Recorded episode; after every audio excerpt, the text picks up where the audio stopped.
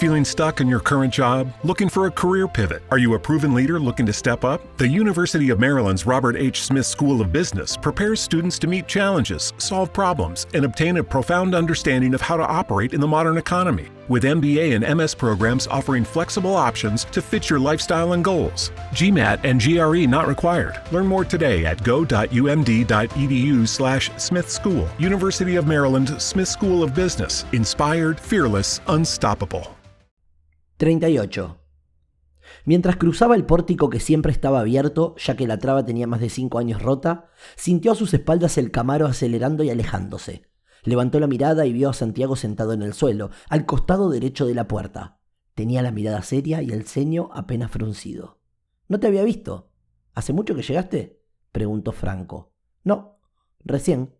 Mintió mientras se incorporaba. ¿Quién era?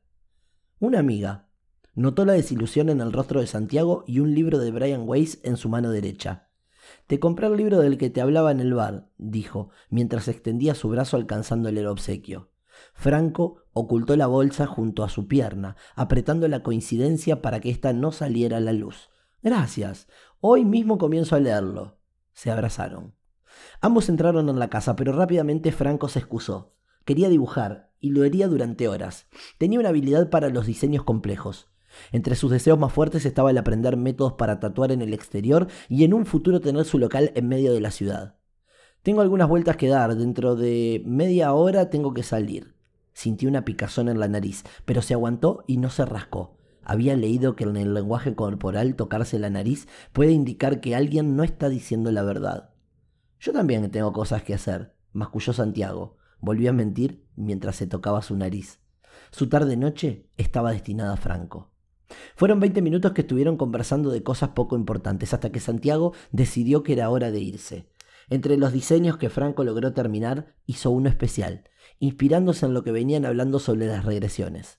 Una mano que parecía ir hacia atrás, con una esfera sobre ella que simbolizaba el subconsciente.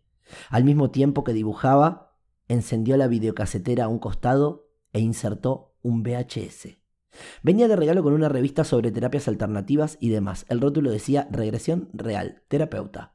La televisión con poco brillo, él se la bajaba casi al mínimo, le devolvió a un Tomás Brins joven formando parte de un mini documental. Lo escuchó explicar el ejercicio que estaba a punto de realizar y luego, de un corte de cámara abrupto, apareció sobre el sofá una señora delgada de unos 50 años. Parecía estar en un sueño profundo. La voz del hombre llevaba un estado placentero aparece uno de tus recuerdos vinculados. Uno, dos, tres, cuatro, cinco. ¿Dónde estás? Rodeada de árboles. Son muy altos. Bien. ¿Cuántos años tenés?